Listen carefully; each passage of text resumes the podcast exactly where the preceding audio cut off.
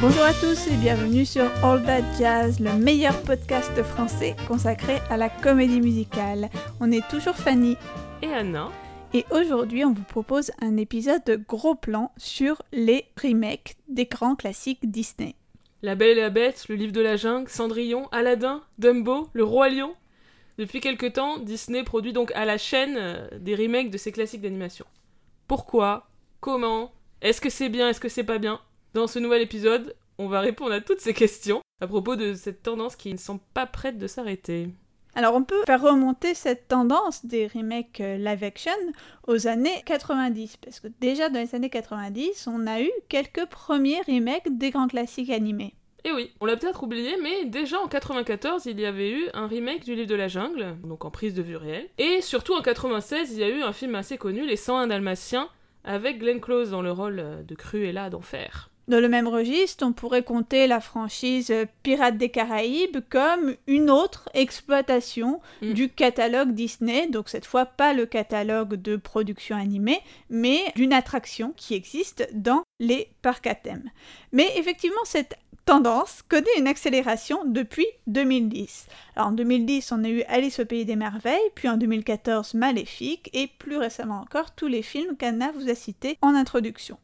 Ah, bien sûr, cette tendance n'est pas isolée, elle participe plus globalement d'une tendance euh, actuelle du cinéma américain d'aller vers des franchises, donc cette tendance des suites, des reboots, des prequels, de se replier en somme sur des marques des valeurs connues, euh, qui euh, permettent donc de rassurer a priori le spectateur. On a finalement très peu de total euh, nouveautés. Ça permet de rentabiliser les licences éventuelles et dans tous les cas de minimiser le risque. Mais euh, face à, cette tendance, il y a un peu une spécificité de Disney face à son propre catalogue. Et c'est en tout cas ce qu'analyse David Perron, euh, maître de conférence en sciences de l'information et de la communication, dans une vidéo intitulée Monde de Nerd, dont on vous mettra le lien dans la bibliothèque. Pour lui, il est compliqué pour Disney de faire des reboots de ses propres dessins animés en dessins animés, car c'est lié à la façon dont Disney a su faire vivre son catalogue, notamment parce que euh, la firme euh, instaure une certaine politique de rareté Quant aux grands classiques en vidéo, hein, on sait que dans l'histoire de la firme, ça a été un grand moment lorsque tous les classiques sont mm. sortis en VHS puis en DVD, puisque c'était une manne financière en fait la vidéo pour le studio.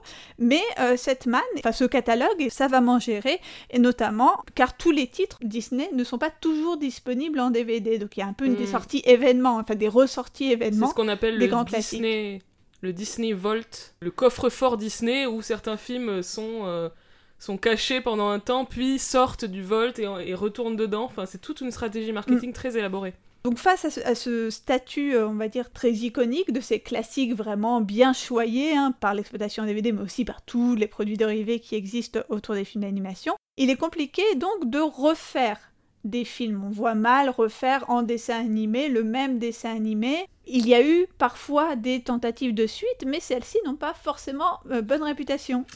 Oui, oui, ben dans les années 90, même euh, début 2000, Disney faisait, euh, produisait à la chaîne des suites de ces classiques d'animation, qui étaient des, des, films qui sortaient directement en VHS ou en DVD pour ceux qui sont sortis plus tardivement. Donc on a eu Aladdin 2, le retour de Jafar, celui-ci est assez connu. Euh, le Roi Lion 2, Pocahontas 2, euh, La Belle et la Bête 2, Le Noël Enchanté, une horreur absolue. Cendrillon 2, Mulan 2, ils y ont tous eu droit. Et c'est des films qui ont aujourd'hui quand même assez mauvaise réputation, même si certains les regardent avec nostalgie, on va dire, mais j'ai trouvé mes d'innombrables vidéos YouTube où des gens euh, analysent euh, ces différentes suites euh, pour voir quel est le, en gros le moins nul de tous. c'est assez amusant. Mais ça reste dans la tête des fans comme un moment quand même où Disney avait un peu abusé en termes de produire des trucs pas chers mm. pour rentabiliser au maximum toutes ces, toutes ces franchises quoi. Et donc c'est alors que la stratégie d'adaptation en prise de vue réelle apparaît comme une espèce de voie médiane entre on garde l'histoire et la licence aimée des euh, spectateurs, mais en changeant suffisamment la forme. Donc est-ce une stratégie euh, rentable? On ne le sait pas encore forcément. Ça semble quand même pas mal marcher hein, pour la plupart de ces remakes. Mais est-ce une bonne idée? Ça, on va essayer d'y répondre. Essayons de dégager quelques grandes tendances de ce foisonnement de remake live action Alors d'abord, euh, j'ai remarqué que Disney allait piocher un peu dans toutes les périodes de son histoire pour euh, aller chercher quel film euh, remaker. Euh, je sais pas si le verbe remaker existe, mais enfin on peut l'utiliser. Euh, on a donc l'âge d'or puisque Cendrillon a été refait, Dumbo a été refait, bientôt Pinocchio, également Maléfique qui est en fait une sorte de retelling. Je sais pas comment on dit en français de, De La Belle au bois. version alternative. Voilà, une version alternative de La Belle au bois dormant du point de vue de la méchante. Un peu comme Wicked. C'est vrai, un peu comme Wicked. Aussi l'âge d'argent, puisque par exemple le livre de la jungle a été remaké et bientôt il y aura Merlin l'Enchanteur. Et aussi et surtout quand même les films de la Renaissance, donc La Belle et la Bête, Aladdin, Le Roi Lion, ces trois-là sont sortis, on les a vus. Mais bientôt aussi Mulan et La Petite Sirène notamment. Donc la Renaissance est particulièrement bien représentée. La Renaissance Disney, c'est comme ça qu'on appelle euh, les films à partir de La Petite Sirène en 89 toute la série de films très célèbres que tout le monde connaît, euh, qui ont donné un nouveau souffle à la firme Disney après une période, on va dire, années 70-80, qui était quand même un peu craignos pour eux. Et les films qui sont, euh, on va dire, les plus des comédies musicales. Tout à fait. Mais bien sûr, ils ont repris le modèle euh, Broadway, en fait. Euh, Mm. Ils ont fait appel à Alan Menken, euh, qui était compositeur sur Broadway. Il y a un documentaire très intéressant qui s'appelle Waking Sleeping Beauty, qui parle justement de cette période. Je vous conseille vraiment de le voir. On voit vraiment comment ils ont relancé Disney en reprenant en fait la formule conte de fées qu'ils avaient un petit peu abandonnée à cette époque-là et en utilisant plein de méthodes de storytelling venues de Broadway. Et alors, on reprend les histoires, mais dans ces remakes récents, il y a des petites choses qu'on essaie de changer. Il y a même, euh, à mon avis, des tentatives un petit peu foireuses parfois, entre gros guillemets, de, corriger des éléments narratifs qui posaient question dans le dessin animé original. Euh, là, je vous renvoie vers euh, la vidéo de Lindsay Ellis sur La Belle et la Bête, mais je vais développer un petit peu quand on parlera précisément de La Belle et la Bête. Notamment, il y a l'idée dans plusieurs films de rajouter des parents Mm. Et notamment des mères aux héroïnes Disney parce que en fait c'est vrai euh, que euh, elles sont particulièrement souvent orphelines ou en tout cas sans mère. Donc euh, Cendrillon euh, ses parents sont à nouveau mentionnés.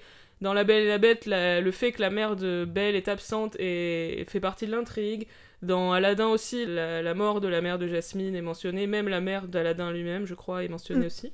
On a aussi des tentatives on va dire de modernisation puisque bon ben on est en 2019 donc euh, il faut adapter au public d'aujourd'hui avec une espèce de, progressisme on va dire euh, et notamment de féminisme mais bon un féminisme gentillé hein, c'est pas non plus euh, révolutionnaire. Donc on a par exemple on pourra aussi développer plus avant mais le personnage de Jasmine dans Aladdin qui est plus mis en avant.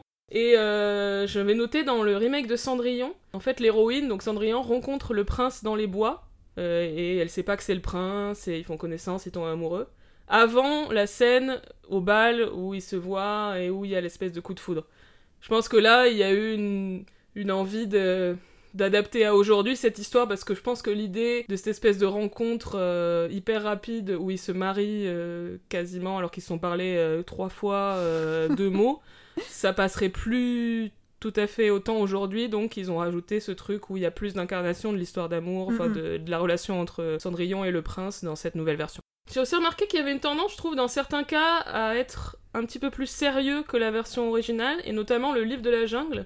Le remake, qui est vraiment pas mal du tout, était beaucoup plus épique et presque philosophique que le dessin animé de 67. Et il y avait des questionnements existentiels de Mowgli, euh, de qu'est-ce que c'est l'équilibre euh, de la vie dans cette jungle, etc. À l'inverse du dessin animé que j'ai pas revu depuis longtemps, mais qui dans mon souvenir avait un côté euh, très euh, enfantin, Mhm. joyeux, une succession de petites anecdotes rigolotes. Là, c'est beaucoup plus à une espèce d'ampleur euh, romanesque beaucoup plus importante. Et visiblement, d'après ce qu'on a vu dans la bande-annonce, le remake euh, qui sortira en 2020 de Mulan aussi a choisi une voix beaucoup plus sérieuse, avec un espèce de conte épique. euh, les chansons ont disparu, les personnages secondaires rigolos visiblement ont disparu. Mhm. Enfin voilà, un, un traitement beaucoup plus sérieux. C'est peut-être aussi cette euh, aspiration un peu plus de sérieux qui fait que c'est pas tous des comédies musicales, ou en tout cas on reprend parfois pas toutes les chansons d'un film. Dans Cendrillon et Mulan, enfin en tout cas, encore une fois, Mulan de en sait, apparemment c'est pas des comédies musicales. Dans le livre de la jungle, on a seulement deux chansons, tandis que le dessin animé était pour le coup très, très musical. Dans le livre de la jungle, il y a, dans le remake, il y a seulement, bon évidemment, il en faut peu pour être heureux, parce que c'est quand même la chanson un peu culte, si elle n'était pas, les gens auraient râlé. Et euh, I Wanna Be Like You, la chanson du Mm. singe, mais alors dans cette version, euh, dans la version remake, elle, elle fait un peu peur cette chanson, parce qu'il est très impressionnant, il est énorme le singe, et il chante I Wanna Be Like You, mais genre immense, enfin c'est un peu flippant cette scène en fait. Et enfin, euh, pour ce qui concerne donc les films qui restent musicaux, j'ai remarqué qu'ils ne reprenaient absolument pas les éléments qui ont été amenés par les versions Broadway, Mhm. parce que, euh, comme vous le savez sûrement, plusieurs films, euh, dessins animés Disney ont donné lieu à des comédies musicales scéniques. Mais euh, c'est pas du tout pris en compte en fait par ces nouveaux remakes, donc euh, certaines chansons qui étaient euh, des ajouts dans La Belle et la Bête, dans Aladdin, dans Le Roi Lion, n'apparaissent pas du tout dans, dans les films. Et également, certains on va dire, éléments narratifs qui étaient rajoutés dans ces versions Broadway non plus ne sont pas du tout pris en compte. On a l'impression que les scénaristes ont même fait exprès de pas regarder les livrets des versions Broadway. Mais dans La Belle et la Bête, dans Aladdin et dans Le Roi Lion, il y a quand même de nouvelles chansons, mais ce sont pas celles de Broadway. Alors je me demande si ça leur permet pas d'être, euh, pouvoir être nommé à l'Oscar de la meilleure chanson originale, que ça m'étonnerait pas. On ne veut pas médire, mais c'est peut-être uniquement stratégique. Exactement. Mais finalement, à qui ça va s'adresser ces films, ces nouveaux euh, grands classiques? Bah, moi, franchement, quand je les regarde, j'ai l'impression que ça veut m'attirer moi, enfin, c'est-à-dire euh, les gens qui sont fans des films originaux, euh, notamment qui les ont vus pendant leur enfance, avec une forte dimension nostalgique. Les private jokes un peu adressés à ceux qui connaissent très bien Mm. le film original. Notamment, il y a ce passage dans Le Roi Lion, dans Hakuna Matata, où il y a ce moment absolument génial où Pumba raconte et dit euh, Je déclenche une tempête à chaque fois que je. Et là, dans l'original, Timon l'interrompt et dit Pas Ah, devant les enfants. pas devant les enfants, bon déjà c'est méta, Euh, mais dans la version nouvelle, il dit le mot pète, c'est incroyable. Et il dit même, mais tu veux pas m'interrompre Exactement, donc ça c'est vraiment un jeu avec, avec le fait que les gens connaissent par cœur la version originale de la chanson, c'est très très étonnant. Et j'aime bien aussi quand ils disent pour la première fois Hakuna Matata et que Simba est moyennement réceptif, ils disent ah bah d'habitude euh, Ah on a plus de réponses que ça, les gens ils applaudissent parfois. Voilà, donc là c'est clairement un jeu avec le fait que c'est hyper célèbre et que Mm. tout le monde connaît quoi. Il y a aussi le moment rigolo où euh, quand Timon et Pumba essaient d'attirer les hyènes pour faire diversion et que Pumba est censé euh, servir d'appât. Et là, on a Timon qui, qui commence à parler comme Lumière dans La Belle et la Bête et qui dit, qui dit les premières lignes en fait de euh, Be Our Guest, c'est la fête dans euh, La Belle et la Bête. Donc il dit euh, Nous sommes fiers de vous présenter votre, Votre dîner. dîner. Ça, c'est vraiment là aussi une référence, enfin, c'est pour les fans Mm. de Disney quoi. Ce qui est assez marrant, moi ce qui m'a étonné c'est que c'est une dimension qui intervient à la moitié du film en fait. Oui, Parce que c'est amené par Timon et Pumba et c'est les seuls d'ailleurs qui un peu endossent ce côté méta dans à le fait. film. C'est marrant euh, quand le reste du film n'est pas du tout dans ce registre d'avoir cette introduction à mi-parcours. Oui, ceci dit, le Roi Lion, euh, c'est quand même celui où j'ai remarqué le plus de blagues méta. J'en Mm. ai pas vu tant que ça dans les autres remakes. Moi, je me demande si euh, c'est pas aussi une façon d'attirer bah, la, la génération qui a connu la renaissance Disney quand elle était toute petite et qui aujourd'hui commence à avoir des Mm. enfants en âge de voir euh, ces grands classiques. Enfin, c'est un peu le côté redécouvrir ces grands classiques euh, en salle avec vos enfants. Moi, ce qui me fait rire, c'est que c'est quelque chose pour les films pour enfants qui est euh, vieux comme, comme toujours, parce que euh, dès les années 60, lors des premières diffusions télévisées du Magicien d'Oz, Mm. j'avais vu des pubs où on avait ce- cette idée aussi, revoyer en famille l'œuvre qui a marqué votre enfance. Donc, peut-être un peu la même stratégie, Mm, c'est pas nouveau du coup. pas nouveau du tout. Alors, on va euh, ensuite vous parler de ces différents films en rentrant un petit peu dans le détail de chacun. Et on va commencer par La Belle et la Bête. Alors, La Belle et la Bête, il est sorti en 2017. Et en tout cas, à ce jour, peut-être que le Roi Lion va le dépasser, c'est même possible. En termes de box-office, c'est celui qui a le mieux fonctionné. Alors, moi, j'ai pas détesté ce film, mais je trouve quand même qu'il est un peu caractéristique de presque tout ce qu'il faudrait pas faire pour, euh, on va dire, corriger le film original. Que ce soit sur le front, on va dire, idéologique ou sur euh, des éléments narratifs Mm. qui poseraient question. Ça se manifeste d'abord par des ajouts de, de choses, on va dire, pseudo-progressistes. Des éléments féministes, par exemple, Belle, dans cette version. Elle est une inventeuse, en fait. Dans la version 91, c'est son père qui est inventeur. Dans cette version, c'est elle. C'est- Je me souviens avoir lu un article avant la sortie du film qui disait Dans le nouveau La Belle et la Bête, c'est Belle qui sera une inventeuse, comme si c'était exceptionnel. Or, dans le film, ça ne représente rien et ça n'a aucune influence sur les récits. C'est juste que dans la première partie, elle invente, tenez-vous bien, une machine à laver. Donc là, excusez-moi, mais en termes de féminisme, c'est pas non plus. euh, voilà. Et en plus, ces talents d'inven- d'inventeuse ne sont absolument plus par la suite euh, exploités dans, la narration. Alors que ça aurait pu être très intéressant euh, quand elle est au château, enfin, j'en sais rien, j'ai pas d'idée spécifique, mais je suis sûre que les scénaristes auraient pu en avoir.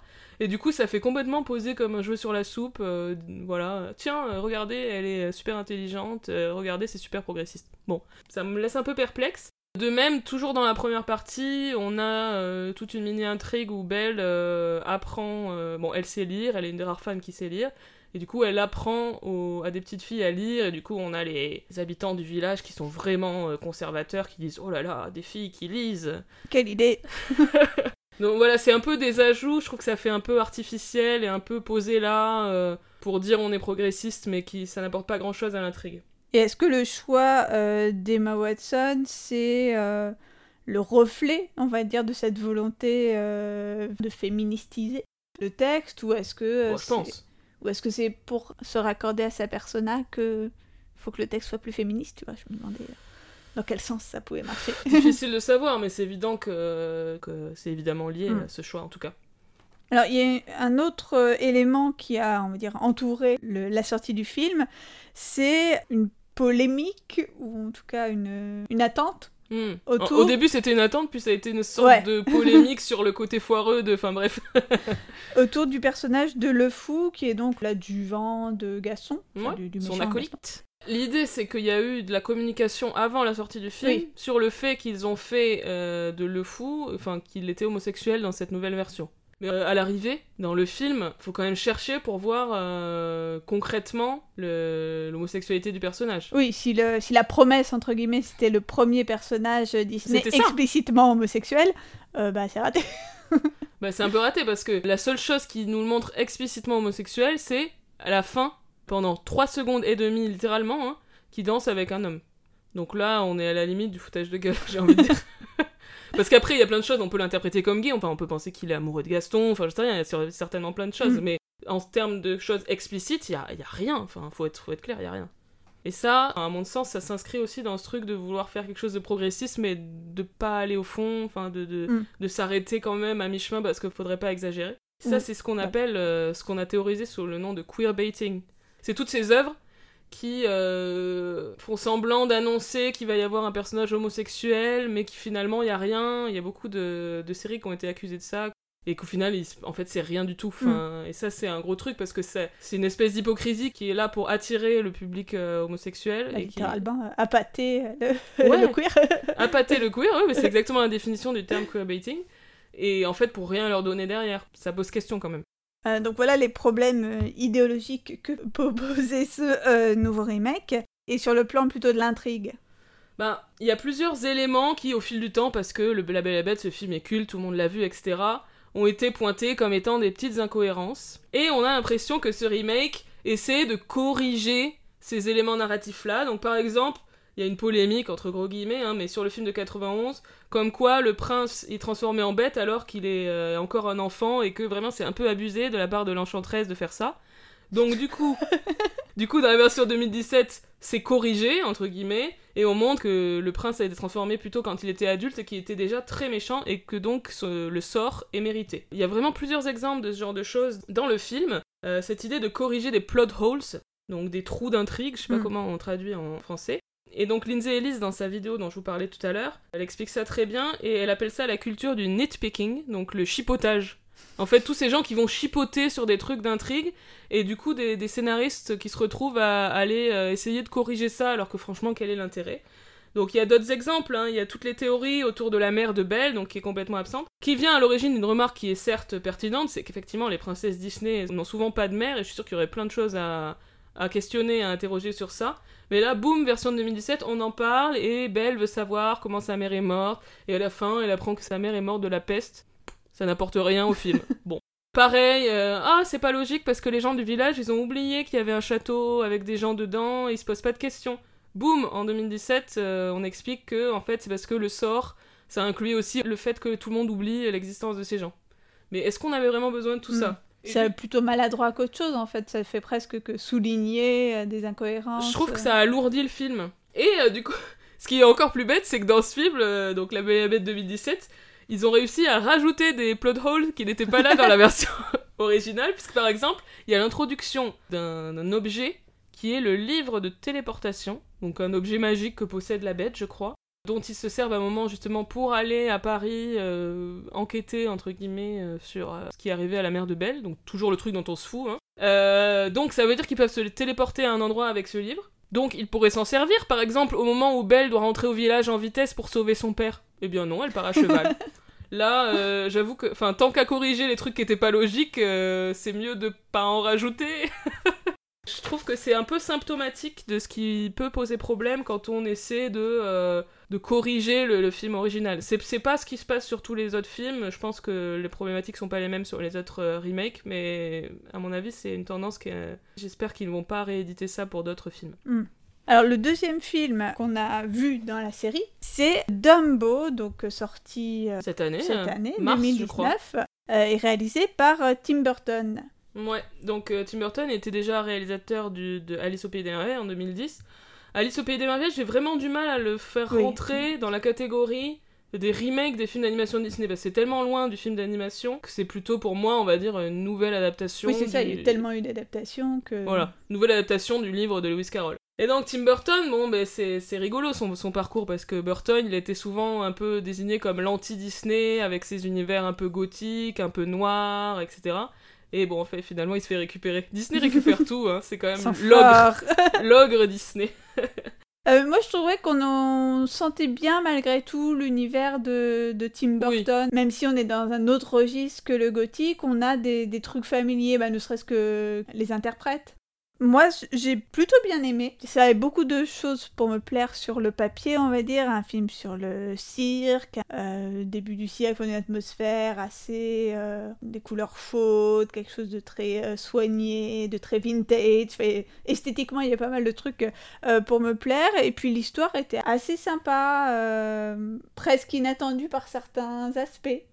Là, pour le coup, euh, on est dans un remake qui va euh, vachement au-delà de l'original. Déjà, l'original durait, euh, je crois, 1h10 max. Mm. Alors que là, c'est un film de 2 heures, très ample, avec une intrigue supplémentaire. et donc, cette intrigue supplémentaire, ça se déroule en fait dans un parc d'attractions où Dumbo, donc, qui est un, pour ceux qui ne connaissent pas du tout l'histoire de Dumbo, je ne vous félicite pas, qui est un éléphant qui a de très grandes oreilles, et ses oreilles, bon, en font de lui un peu un freak, hein, un, personnage qui est un peu rejeté, mais on se moque au début lorsqu'il est présenté à tout le monde, il se moque de lui. C'est le bébé éléphant très mignon et en fait on se moque de lui. Il est triste. Ce qui fait qu'on se moque de lui fait aussi euh, son miracle, c'est qu'il arrive à voler. Et donc du coup il est, euh, il est avec cette famille dans un cirque euh, un peu familial, etc. Mais il se fait prendre entre guillemets par le grand capital. Exactement, par un parc d'attractions. Et ça m'a paru très très étonnant ça parce que on est dans un parc d'attractions et franchement, euh, ça évoque un, Disneyland, euh, bon, euh, d'il y a un siècle, mais une mm. sorte de Disneyland, quoi.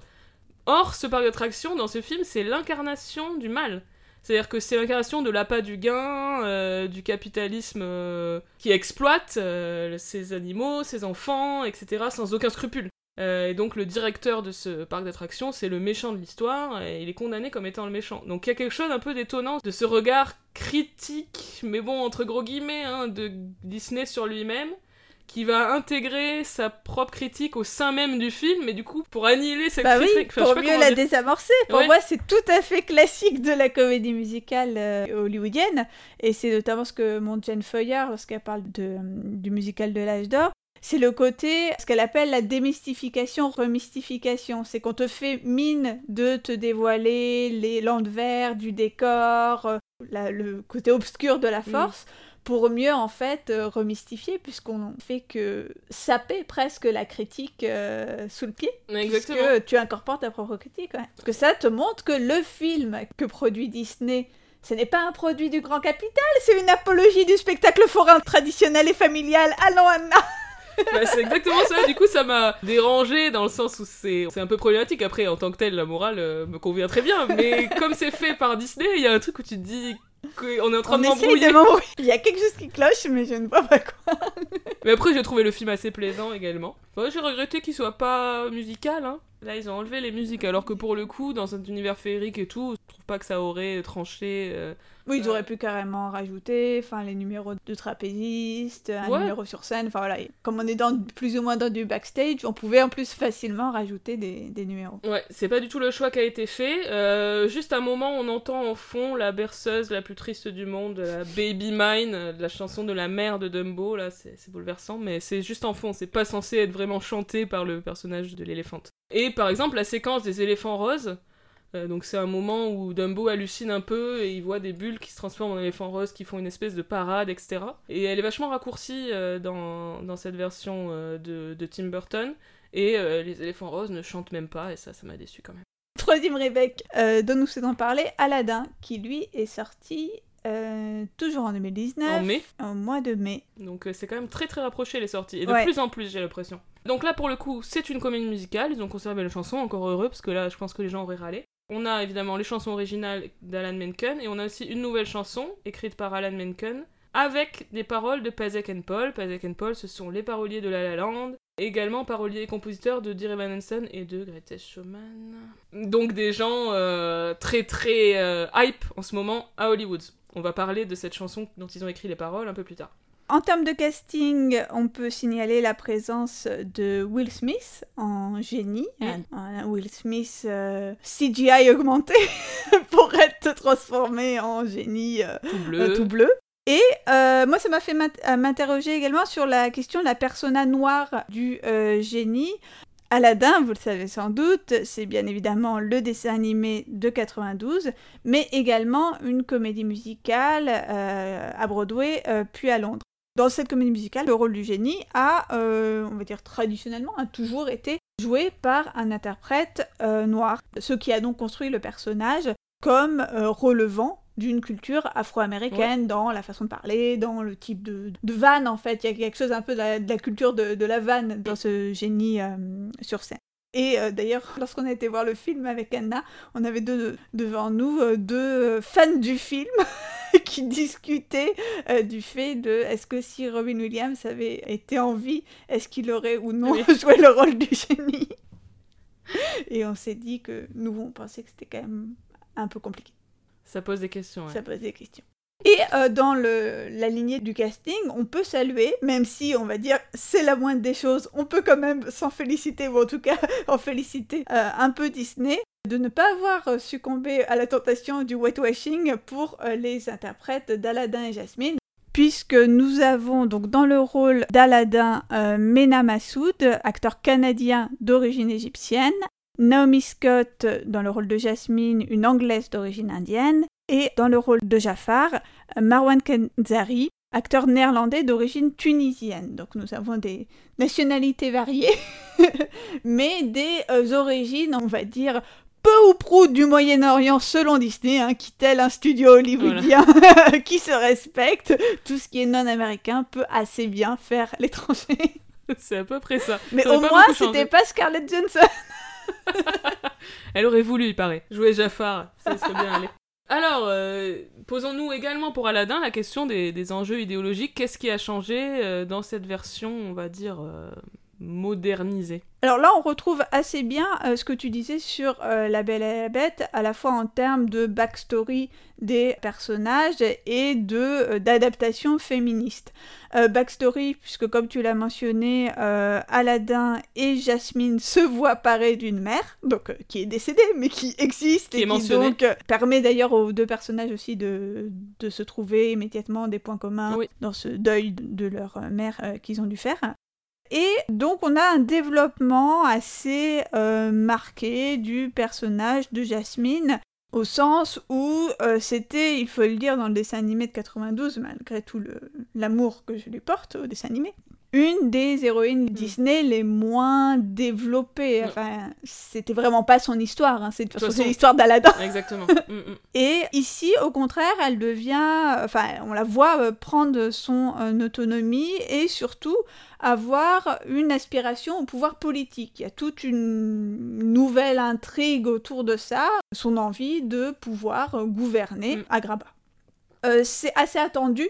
On va dire comme développement, c'est pas très surprenant, mais j'ai trouvé personnellement que c'était mené de façon assez juste et assez convaincante, en tout cas dans les parties narratives. ça m'a moins convaincu dans la partie euh, musicale, puisque, euh, comme on l'a souvent dit, hein, une des façons d'étoffer un personnage, de complexifier un personnage dans une comédie musicale, c'est bien sûr de lui donner une chanson. Et donc, euh, Jasmine ayant été développée, il lui faut sa chanson. Donc, cette chanson s'intitule Speechless. C'est la nouvelle chanson rajoutée pour l'occasion.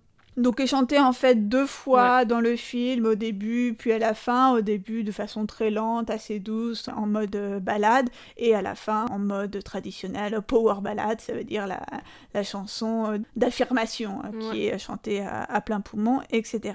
Donc ça vient d'une réplique du dessin animé où Jafar lui disait qu'elle ferait mieux de, de se taire, et donc là c'est un cri de révolte par rapport à cette injonction, puisqu'elle dit Je ne euh, serai pas muette, je ne serai pas speechless. Mm. Le résultat euh, ne m'a pas trop convaincu parce qu'en fait, surtout la partie Power Ballad me semble, euh, je sais pas, pas assez motivante sans doute et surtout m'est apparu comme un pâle copier-coller, euh, pas le succès d'année de Let It Go. Moi, je l'ai vu deux fois, Aladdin, pour des raisons professionnelles. et les deux fois, j'ai explosé de rire vraiment ah lors d'un plan où on la voit en fait dans. Parce que comme de par hasard, comme Elsa dans Let It Go, elle chante sa balade sur euh, un espèce de promontoire euh, du, château. Et à un moment, exactement comme Elsa, elle se retrouve dans l'encadrement de la porte et elle pousse une note tout en euh, écartant les bras. Vraiment, t'as le même plan. Et donc ça m'a fait tellement rire. Enfin, je trouve c'est tellement flag en mode on veut refaire une chanson empowerante pour les petites filles qu'elles achètent les disques. c'est quand même pas du même niveau, oui. Donc euh, voilà, ça m'a semblé un petit peu trop gros pour passer. Autre truc qui m'a qui m'a amusé, c'est l'espèce de tentative de rajouter des intrigues géopolitiques dans tout ça. Donc on a euh, Jafar qui veut attaquer un pays voisin, c'est sa motivation, il veut attaquer ce pays. Et du coup, il manipule le sultan pour arriver à ses fins. Ça fait un peu euh, Game of Thrones du pauvre, je trouve. Moi, ce qui m'a choqué dans le personnage de, de Jafar, même si euh, bon, il, est, il, est, plutôt bien en fait, mais ce qui m'a choqué par rapport au dessin animé, c'est qu'il a clairement l'air d'avoir 14 ans. Donc ça me préoccupe beaucoup d'avoir un antagoniste aussi jeune. Et puis il y, y a, un côté un peu bizarre où à un moment donné il dit à Aladdin euh, Moi aussi j'étais comme toi, moi aussi j'étais un gars du peuple et je me suis élevé socialement. Enfin, il fait plus euh, filou ou truand de bas étage que euh, le Jafar du dessin animé qui avait son côté très euh, ouais solennel. Enfin je sais pas qui m'impressionnait plus. Là ça fait presque je sais pas petit malfrat quoi. Je sais pas c'est bizarre. C'est vrai c'est vrai. Autre chose qui m'a perturbé mais qui est sans doute déjà le cas aussi dans le dessin animé mais peut-être qu'on s'en rend un peu moins compte c'est les danses j'ai trouvé le numéro dansé euh, hmm. plutôt bien. Beaucoup mieux en 2D qu'en 3D, si je puis me permettre, que j'ai vu les deux versions. Et vraiment, enfin, ça c'est plus général que Aladdin comme débat, mais la 3D, vraiment, ça écrase tout. Enfin, c'est ça, ça aplanit tout et bizarrement je trouve sur hmm. les couleurs, la lumière, euh, c'est vraiment très laid. Donc bref, les numéros euh, dansés m'ont plutôt bien plu, mais alors je me suis quand même interrogée sur le, les influences et le type de danse euh, mobilisé. Hmm. Euh, on a vraiment du tout et n'importe quoi parce qu'on a du toujours le côté mi-carnaval de Rio dans Prince Ali, on comprend pas pourquoi il y a des... oui, oui, oui, complètement, oui. Qui était déjà le cas dans le dessin animé. Mais il y a des passages aussi où Alain danse un peu genre en mode hip-hop. Ouais, complètement. Bah, les... En plus, les ralentis, les...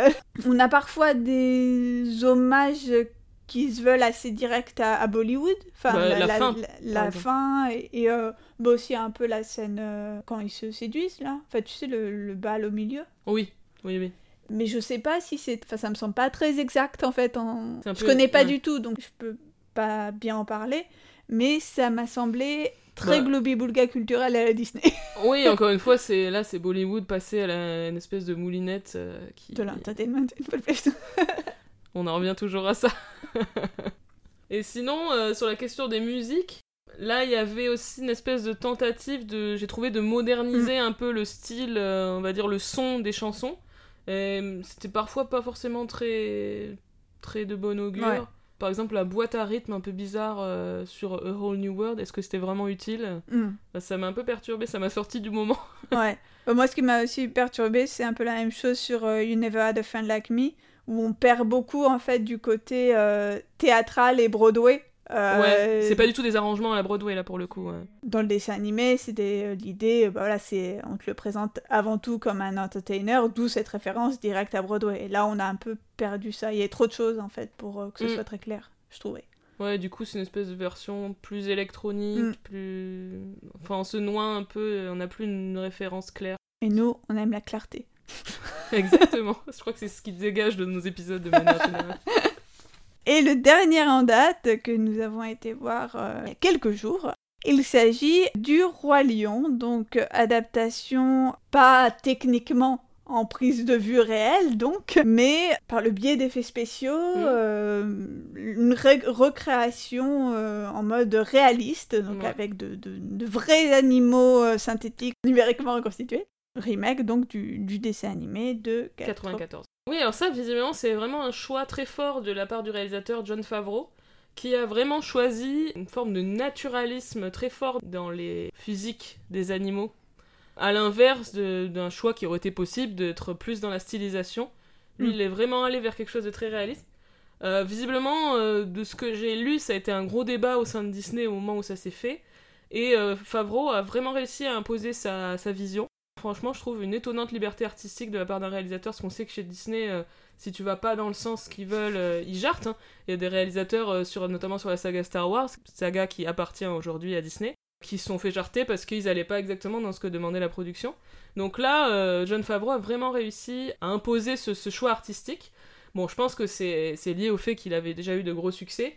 Euh, notamment, il a réalisé les deux premiers volets de Iron Man, euh, donc euh, dans la série des Marvel, série des Marvel qui appartient également à Disney, parce que Disney maintenant est, vous savez, un énorme ogre qui possède la plupart des franchises lucratives actuelles.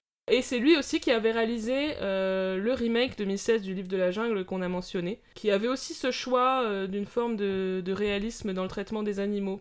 Et du coup, je trouve cette recherche de réalisme dans le Roi Lion donne des numéros musicaux qui vont être beaucoup moins flamboyants et encore une fois beaucoup moins stylisés que dans l'original.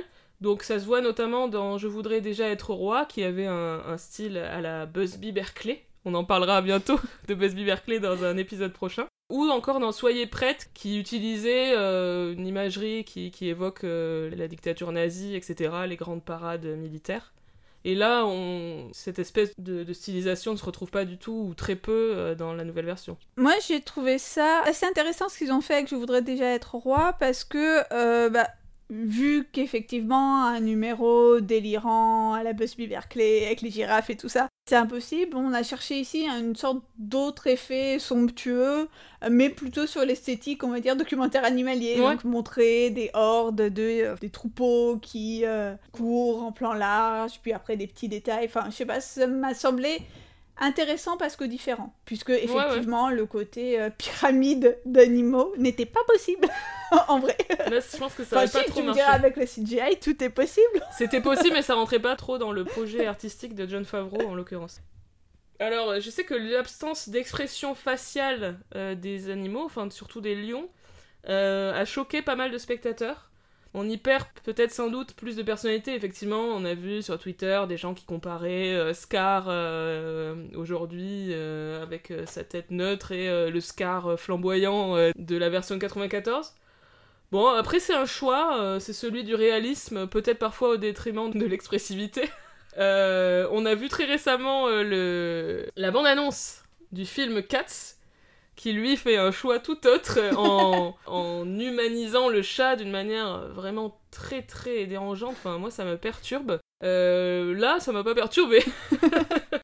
Oui, moi j'ai trouvé ça euh, étonnamment convaincant. Alors moi pendant le film, j'ai repensé à une vidéo que j'avais vue sur internet qui était intitulée Pourquoi votre chat ressemble à un psychopathe Et qu'en fait qui expliquait que contrairement aux chiens, les chats n'ont pas les muscles euh, faciaux qui euh, leur permettent d'imiter quelque chose comme le sourire. C'est pour ça qu'ils ont cette impression C'est pour ça qu'on a l'impression qu'ils s'en foutent de tout. Bah oui, c'est ça. Et donc j'y ai beaucoup repensé pendant le film parce que je me suis dit ah ouais c'est vrai quand même. Mais en même temps, je me dis que c'est pas très grave parce qu'on a une telle tendance à anthropomorphiser le, le, truc. euh, Voilà. mm. Euh, le moment où donc euh, le jeune Simba et la jeune Nala vont une première fois dans la contrée interdite là, et que Mufasa vient les chercher et les, les engueule un petit peu. Enfin non, ne les engueule pas justement dans sa superbe. On comprend qu'ils ont fait quelque chose de très très mal, mais ils sont même pas engueulés. Et on voit les, les deux animaux qui n'ont donc logiquement aucune expression, mais en fait on les voit complètement contris. Moi j'étais Mm. convaincue qu'ils étaient complètement euh, désolés. Encore une fois c'est la projection, hein, je Mm. repensais à l'effet Kulechev, Enfin, c'est ça, c'est, euh, il suffit de bien monter pour que tu dises ah mais en fait il est trop désolé ce petit cub, alors qu'en fait il a aucune expression, mais ça suffit en fait. Moi, ça m'a vraiment pas dérangé non plus. Moi de manière générale ça m'a donné envie d'aller au zoo ou en safari pour voir des animaux, parce qu'ils sont quand même trop mignons.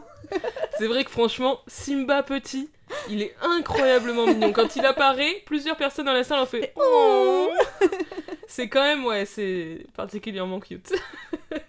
Alors pour revenir au film en lui-même, c'est clairement le remake euh, le plus proche de l'original euh, parmi tous ceux qu'on connaît au niveau de l'intrigue qui est identique, mais euh, aussi en fait formellement, sauf le cas des, des numéros musicaux qu'on a cités, il y a quand même beaucoup de choses, des plans repris à l'identique, voilà, le plan sur le rocher majestueux, etc. Enfin, il y a plein de choses où c'est la même chose que dans l'original, quoi. Aussi au niveau de la musique, il n'y a pas, à l'inverse d'Aladin, de tentative de modernisation un peu foireuse de la musique. Bon, j'imagine qu'elle a été réenregistrée, orchestrée évidemment, mais euh, c'est très proche dans le style, et tant mieux parce que euh, la musique du Roi Lion est particulièrement belle, et euh, je trouve qu'elle est très très bien mise en valeur aussi dans cette version-là.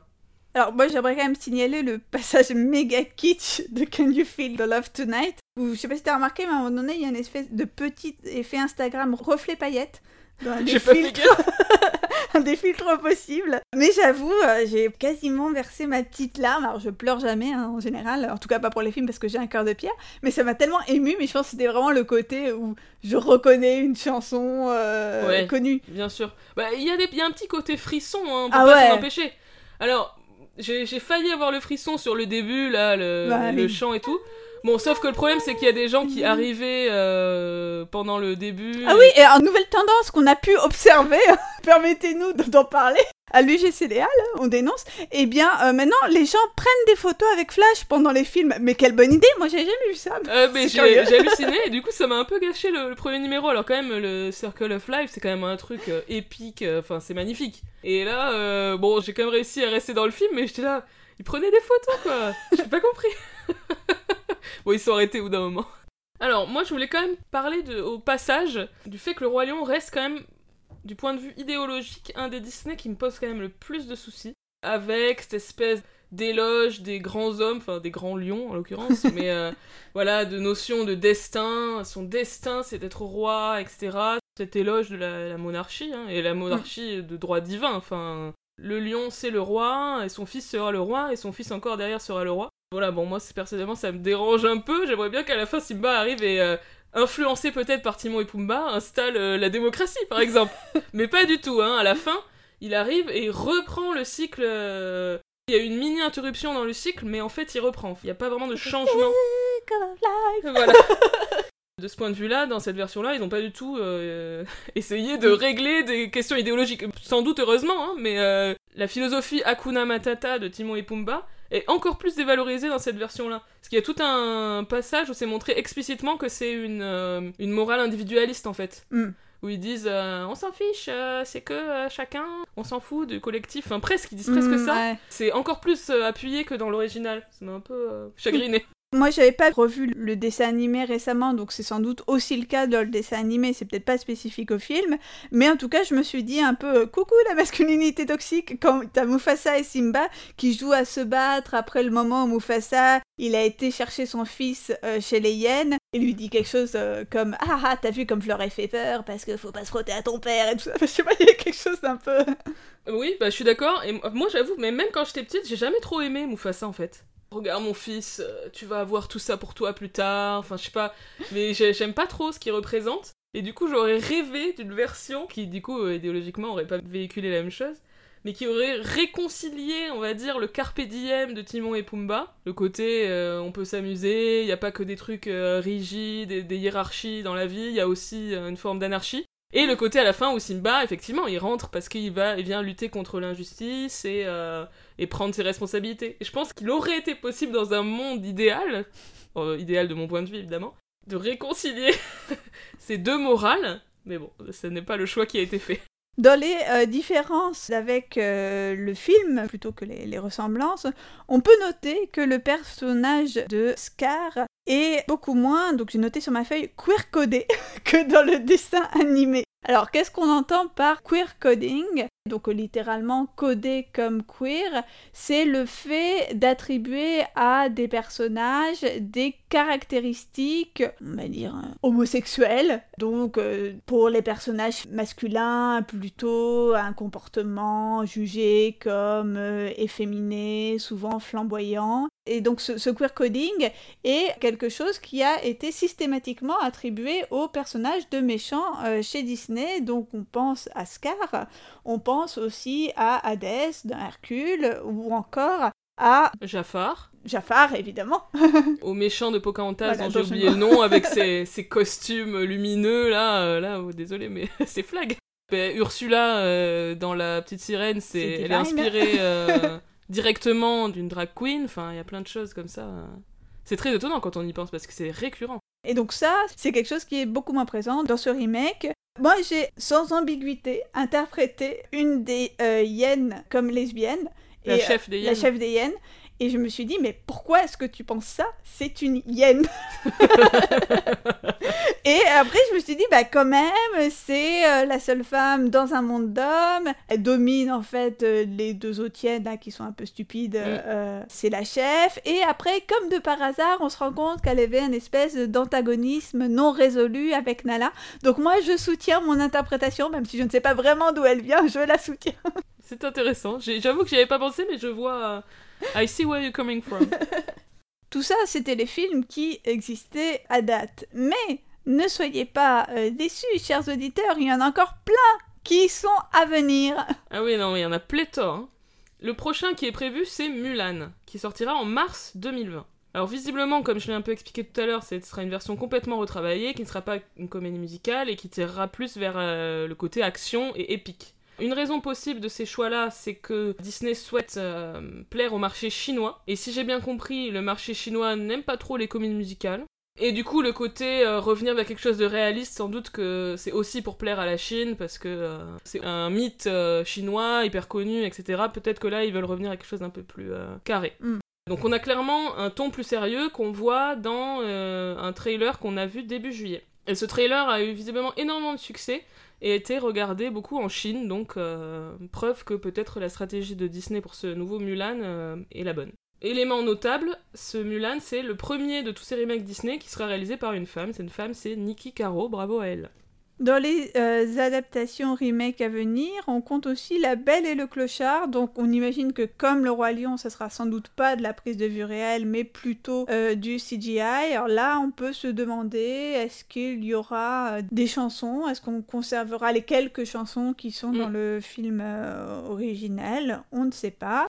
Autre adaptation prévue, celle de Merlin l'Enchanteur, dont le tournage a eu lieu fin 2018. Mais alors ce que tu me disais Anna, c'est qu'apparemment ces deux-là euh, ne sont pas forcément destinés à une exploitation en salle.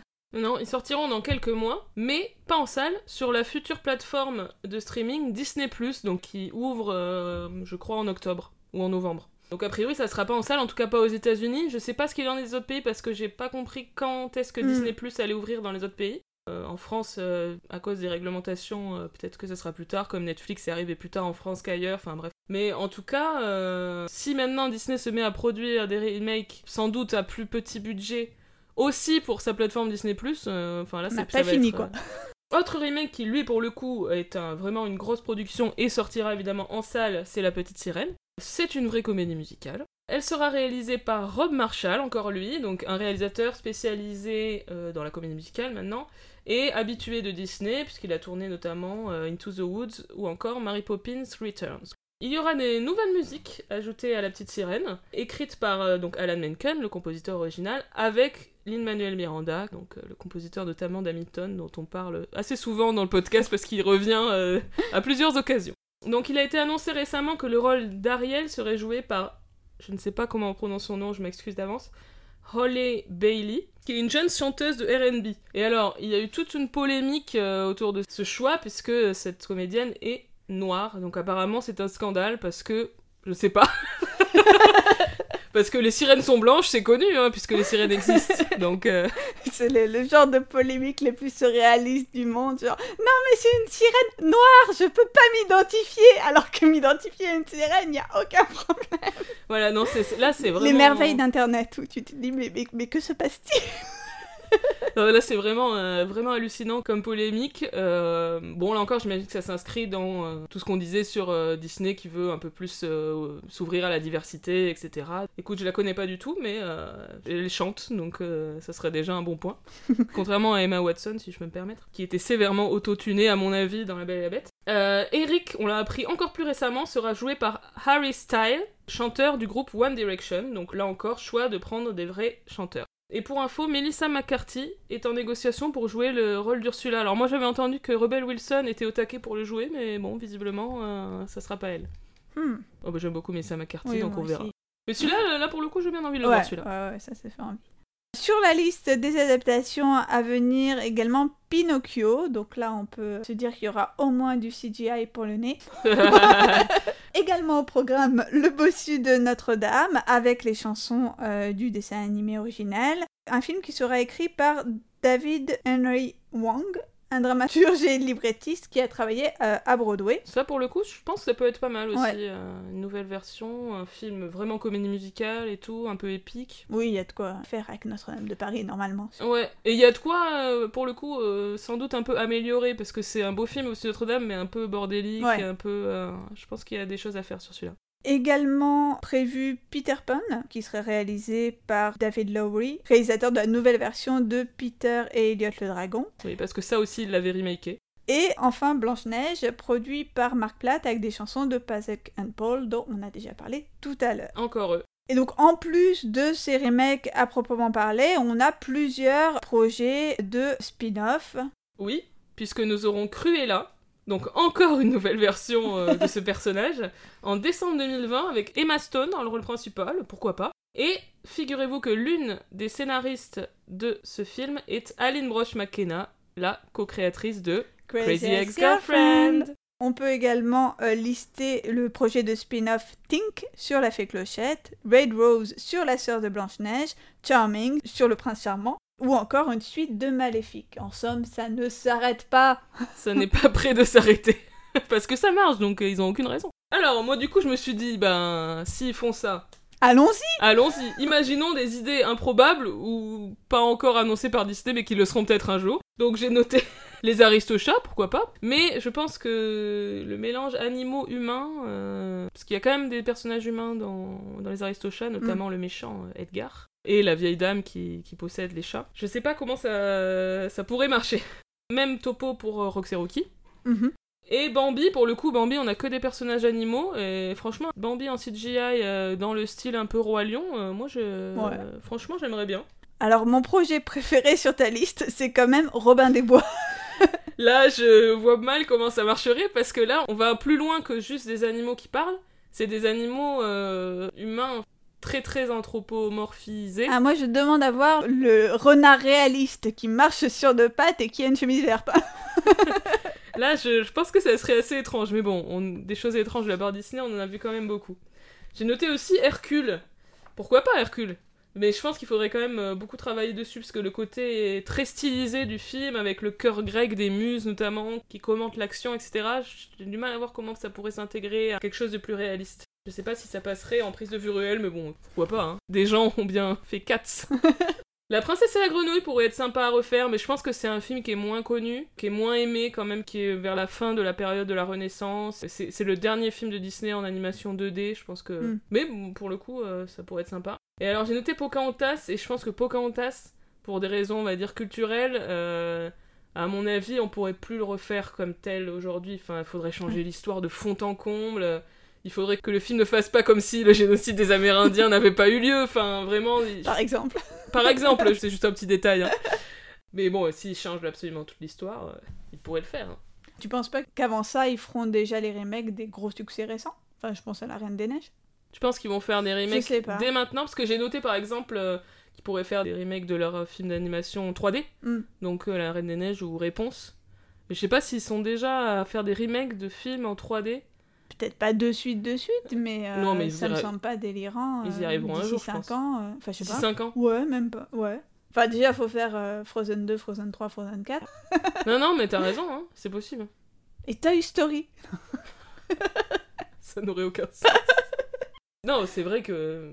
Sauf si un jour ça arrête de marcher et qui. Mais tant que ça marche, de toute façon, les, les studios ils continuent. hein. Donc la question c'est que feront-ils après avoir tout remaké? Est-ce qu'ils feront des remakes de remakes? C'est sans fin là. Bon, mais comme Disney reste euh, aujourd'hui les rois absolument incontestés du, box-office entre euh, leurs films d'animation, leurs remakes, mais aussi toutes les franchises qu'ils ont achetées comme Marvel et Star Wars, ils ont pas de soucis à se faire pour la suite. Est-ce qu'il faut s'en réjouir ou pas? Je pense que l'hégémonie Disney euh, pose aussi un problème sur, euh, on va dire, Hollywood aujourd'hui, mais c'est un autre sujet. Eh bien, c'est sur ces paroles positives que euh, nous concluons cet épisode. Encore merci de nous avoir écoutés. Nous espérons que ça vous a intéressé.